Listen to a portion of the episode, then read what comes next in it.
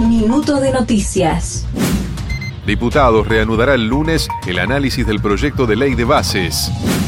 La canciller Diana Mondino se reunirá hoy con el embajador de China, Wei Wan.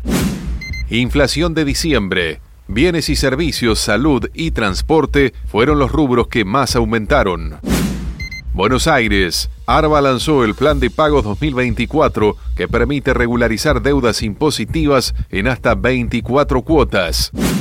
Temporal en Corrientes. Más de 800 personas tuvieron que ser evacuadas.